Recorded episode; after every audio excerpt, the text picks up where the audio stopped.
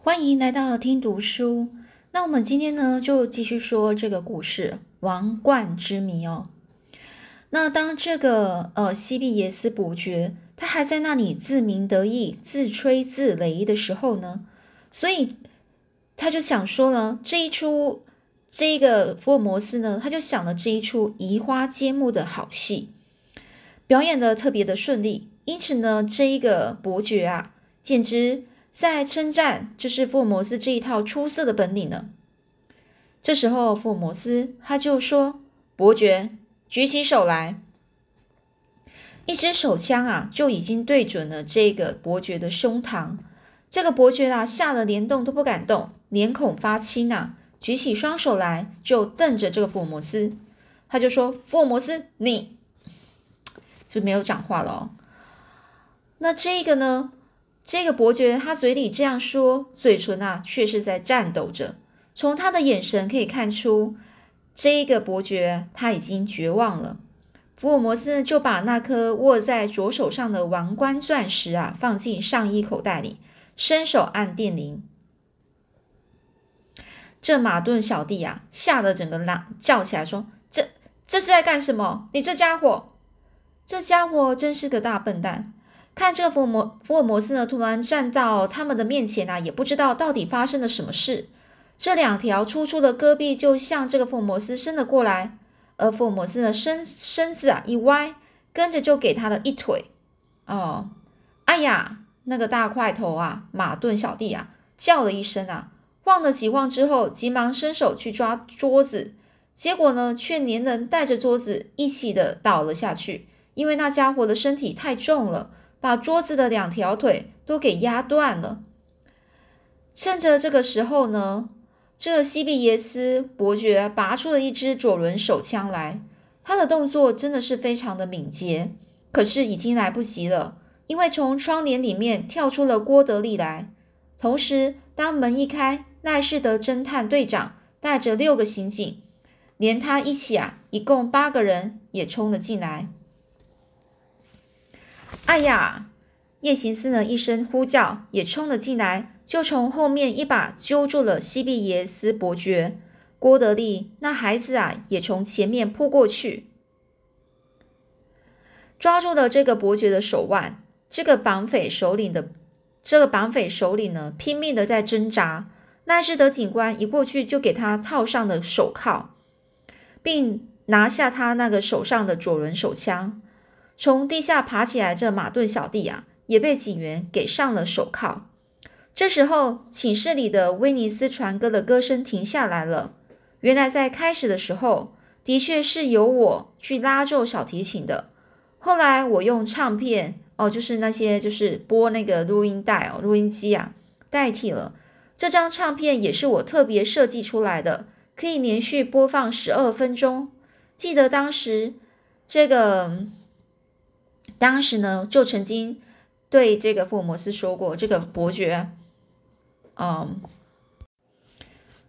记得当时你啊，这个你应该在讲这个华生哦。记得当时啊，华生曾经这样对福尔摩斯说过啊。这个门铃没有响之前啊，我一直，哦，华生你啊，就华生啊，他就这样讲。”门铃没有响之前，我一直被这个叶琴斯给拦阻着，不许不许哦，华生进来啊！那时候在讲那个我啊，应该在讲那个华生啊。门铃没有响之前呢，华生一直是被这个叶琴斯给阻拦着，不许华生进去哦。那他就在外面等了六分钟啊，他觉得这六分钟感觉就特别久。那这呃伯爵呢，西呃西庇耶斯伯爵听到这华生这么说啊，就皱起眉头说：“福尔摩斯，我输了。”如果不被判死刑，我们总还有见面的时候。这福尔摩斯呢，除了苦笑以外，还有什么话可以回答他呢？这以后的情形啊，都是华生和叶琴斯跟郭德利三个人在房间里亲眼看到的。那个黑手党首领呢，青年伯爵西比耶斯，还有他的爪牙，也就是他的部下那个马丁马顿小弟哦，就这样被套上了这套上的手铐。在六个刑警的押解下，被赖氏的警官带走了。当时呢，那颗玛莎琳的大钻石还在福尔摩斯的上衣口袋里。这时候呢，福尔摩斯就说了：“我该用什么方法把这颗钻石秘密的交还给王室呢？王室啊就英国王室哦。”当这个福尔摩斯一面这样思索、思思索着，一面抽着烟斗，突然呢，从楼梯上传来了一阵脚步声，而且声音十分的急促。这福尔摩斯就想，在这个时候来了一个不相干的客人，实在是令人讨厌啊！哦，当他在讲这句话的时候，这这抠门声啊，就叩叩叩就响了。那这福尔摩斯就说：“请进来吧。”其实呢，他心里啊，实在是非常不高兴啊。这门一开呢，走进来的原来是女王的侍从哦，侍侍从长康德梅耶公爵。他呢是大模大样的就站着，向我们四个人啊扫了一眼呢。他是个贵族，却连连却连个电话也不打，就这样莽撞的跑了来。难道这这个老伯爵他连这点起码规矩也不懂吗？不用说了，他根本就是瞧不起福尔摩斯哦。福尔摩斯就认为，不用说了，他根本就是瞧不起我，没把我放在眼里啊。这叶琴斯和郭德利那两个孩子可能也是这样想，都气鼓鼓的，整个板起脸孔来。那时候。华生倒像好像无所谓的样子，脸上一点变化也没有。等这个老伯爵进来之后呢，福尔摩斯就站起身走过去，对着这个表情严肃的康德梅耶公爵伸手过去，要他要跟他握手。可是那老公爵却把这个福尔摩斯的手推开了。这推开之后，福尔摩斯就说：“失迎，失迎，那我给你脱下大衣吧。”这老公爵说：“不，不必了。”穿身上啊是穿着灰色大衣的老公爵又把我的手推开了，请坐在椅子上坐坐吧。这福尔摩斯就这样说啦。老公爵又拒绝说不，我就要走了。嗯，那福尔摩斯就觉得很疑疑惑啦。请问有什么事吗？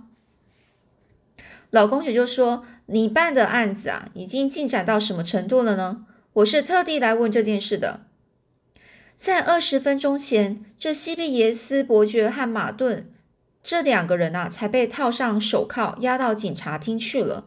所以这位公爵还不知道。福尔摩斯故意装装出了一副这十分为难的样子啊！啊，这案子啊，实在太难办了，我也想不出什么办法来呀。叶琴斯跟郭德利那两个孩子呢，偷偷的在那里笑。一看到那两个孩子在那边窃笑，老公爵就大声叫我。福尔摩斯小老弟，呃，福尔摩斯就说：“什么事啊？”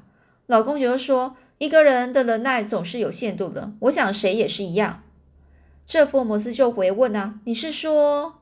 这老公爵就说：“自己没有本领办的事，最好不要接下去，就不要接接下去接啊！哦，你自己没有本领办的事，就不要接。”这福尔摩斯就说：“是啊，你说的很有道理。”老伯爵又说：“你那自命不凡的老脾气，我看从今以后可以收起来了。”这福摩斯遵命。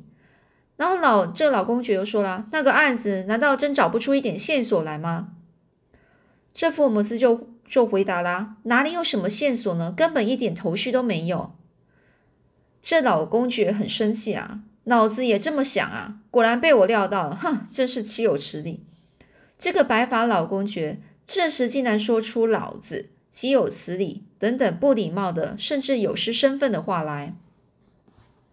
你也知道的，就福尔摩斯一碰上这种神气活现的人啊，这神气活现就是表示那种感觉是讲有点讽刺的意味哦。这神气活现就讲说这个人就是有点自大。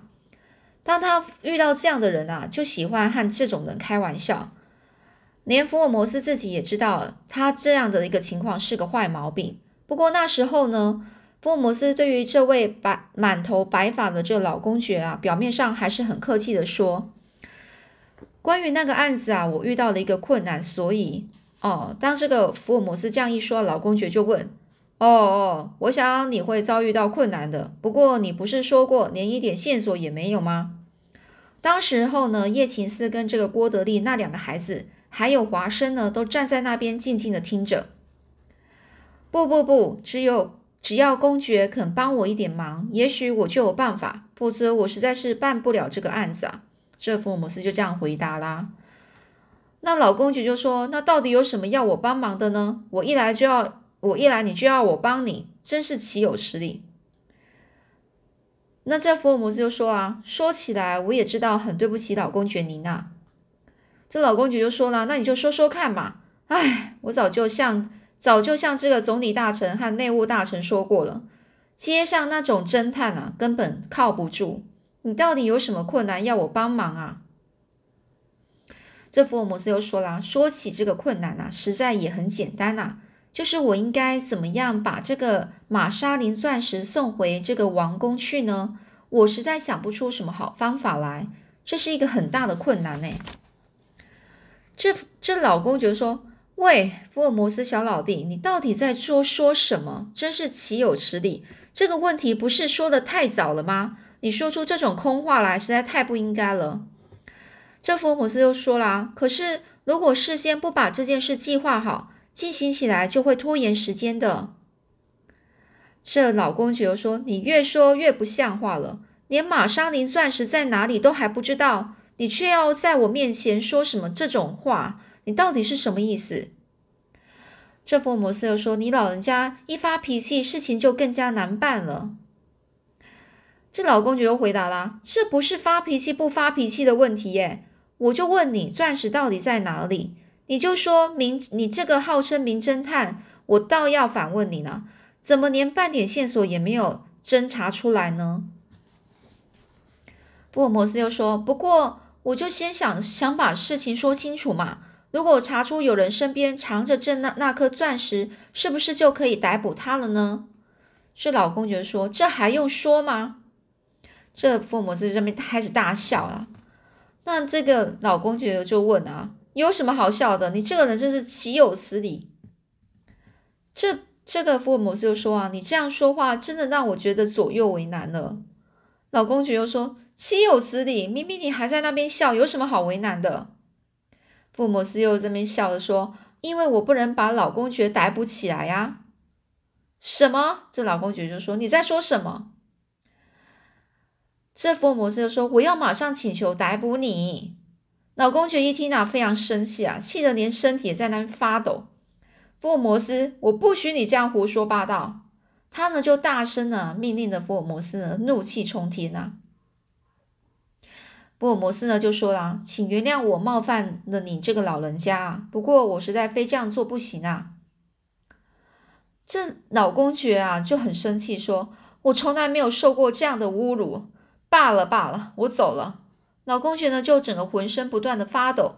他转过身体啊，就要跨出身门口的时候，站在门边的我啊，就是站在门边的福尔摩斯呢，就看着他说：“请你等一等。”这老公爵又就生气啊，岂有此理！滚开啦，不要烦我！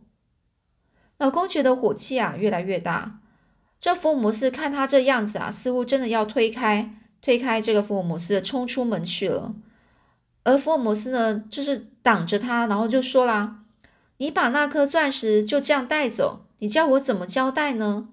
正要走出门口去的这个老公爵，被这个福尔摩斯啊一拦阻啊，只好站住，把右手一挥，又大声的咆哮起来，就大声的吼起来说：“你不要再胡说八道！你在说谁带走了不钻石啊？你说出这样岂有此理的话来侮辱我，担心你的脑袋！”于是呢，这个福尔摩斯还是恭恭敬敬的说：“这样我该怎么怎我该受怎么样的处罚才好呢？”这老公爵啊，他又说：“你是干侦探的，难道你还不懂法律吗？”这福尔摩斯又说：“法律书啊，我倒我是多少看过一点啊。”老公爵又很生气啊，竟然在我面前这样放肆，你敢侮辱我这个王室的这个侍呃侍从长公爵？福尔摩斯，我绝不轻易放过你！我要到警察厅去报案，今天非马上把你抓起来，让你吃点苦头不可。这福尔摩斯说：“如果真的那样做，那我真是倒霉透了。不过那颗玛莎琳钻石，还是先请你过目一下吧。”这老公爵又很生气的说：“你难道真的发疯了吗？”福尔摩斯说：“哪里呀？我觉得自己神志非常清楚啊，所以我对您提出的这个请求，无论如何，请你要接受啊。”老公爵又说：“怎么啦？你还要更进一步的侮辱我吗？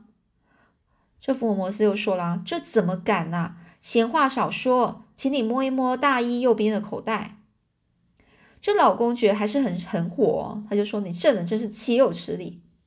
老公爵就把右手插进大衣的口袋里，当他手指一接触到这个硬硬的东西时，脸上立刻露出了一个意外的脸脸色，这个表情啊，他急忙的抓出了这个东西。啊！哎呀！这嘶哑的声音从他颤抖的嘴里哦出来哦，就是直蹦出来，在这个老公爵手里啊，哦闪闪发光的，果真的是那颗又大又美的玛莎琳钻石。这这福尔摩斯，这到底是怎么回事呢？老公爵啊非常吃惊啊，身体摇摇晃晃的，连站也都站不稳了。现在您已经亲眼看过了，就请你用最秘密的方法拿回去交还给王室吧。这老公爵就说了：“唉，我已经七八十岁了，从来没有碰过这样难以相信的事。”老公爵不停的眨着眼睛啊，看着那颗玛莎琳钻石，就说：“谢谢你。”这道了声谢谢后，老公爵就把那颗钻石小心翼翼的放回口袋里。然后呢，这个老公爵就看着这福尔摩斯说。哎，福尔摩斯先生，福尔摩斯就说：“什么事啊？”老公爵就说了：“我再向您表示一次出自我内心的谢意。不过这件事情的经过情形，还要请你跟我说清楚。”福尔摩斯又说：“不，我应该向你道歉才对啊！是我开玩笑开的太过分了。当您进来的时候，我就在替您脱去大衣的短短时间内，把钻石放进您大衣口袋了。说句老实话。”我开这样的玩笑，今天并不是第一次了。老公爵就说：“你在什么地方也曾经这样做过呢？真的很像耍魔术一样。”这福尔摩斯又说了：“说出来也实在不好意思啦。这个侯部外务大臣也曾经说过，我真像一个魔术师呢。”什么？他说过这话吗？那是怎么一回事呢？这老公爵就这样问了。福尔摩斯又说：“这件事啊。”这位华生医生在一本叫做《盗马记》的这书中啊，曾经发表过。老公觉得说啊，那这这个我暂时就不去管它了。福尔摩斯先生，这颗玛莎琳钻石究竟是怎么找回来的呢？你能不能详细说明呢？这刚才愤怒的脸色发青的这位老公爵啊，这时却高高兴兴的红光满面，又称呼起福尔摩斯先生来了，真是一个老奸巨猾的公爵啊！福尔摩斯就说啦：“这个案子破获的详细情形啊，我会向内阁秘密调查局局长麦克夫·福尔摩斯报告的。我想他会把我的报告转呈到公爵那边去。”这福尔摩斯开过了那一场玩笑之后，才这样告诉了这一个呃老公爵哦，心中对这位老公爵觉得很抱歉。当这个老公爵接到了这个福尔摩斯的报告。知道西比耶斯伯爵侍从官呢，竟然是秘密匪帮组织的这个首领呢，而且是这个钻石案的主犯时，非常吃惊啊！想到这里呢，这个福尔摩斯又替这位老公爵难过起来了。当这个时候呢，老公爵就问他了：“麦克夫·福尔摩斯是一个难得的人才呀，陛下也很相信他。福尔摩斯先生，你跟他同姓啊？”你们是同宗吗？就是你们祖先是同一个祖先吗？福尔摩斯就说：“哦，他是我的哥哥。”哦，这个老公爵就说：“原来如此啊，这我倒是不知道。既然这样，这案子的详细情形让这个麦克夫来报告好了。而我呢，就赶紧回去把这个好消息向女皇陛下报告。我想他听了之后一定会很高兴。福尔摩斯先生以及在这里的各位先生，再见了。”这个急性子的老公爵说着说着，就急急忙忙的从走廊走下楼梯去了。一部宫廷的特特拜哦特备汽车啊，特别的汽车特备哦，特别备用汽车一直就在大门口那边等着这个老公爵哦。福尔摩斯送他到大门外面表示敬意，送走了这一位老公爵。当福尔摩斯回到屋子里的时候，这个华生呢，跟叶琴斯还有郭德利正在那边拍手。福尔摩斯就说：“拍什么手啊？”当福尔摩斯这样一问呢，那三个人就开始哈哈大笑起来。叶琴斯和郭德利两个人就去收拾那张断了两只脚的桌子和倒在窗帘的那个机械人。这时候呢，呃，福尔摩斯又说又解决了一个案子了。然后呢，就向大家说完之后，楼梯上又响了一阵脚步声来。福尔摩斯心正在想到底是谁的时候，一个送电报的邮差呢走了进来。这个电报一来啊，我们又开始必须着手侦查。圣彼得罗之虎的阴谋案件，这个与众不同的案件啊，经过情形啊，这个华生呢也照例的留下了不少记录，所以呢就不必由福尔摩斯来报告。所以呢，福尔摩斯对这件案子的经过情形啊，就等一下我们下次呢就可以发表喽。好啦，那我们今天故事先到这里喽，下次呢我们再来发表第二个案件——圣彼得罗之虎。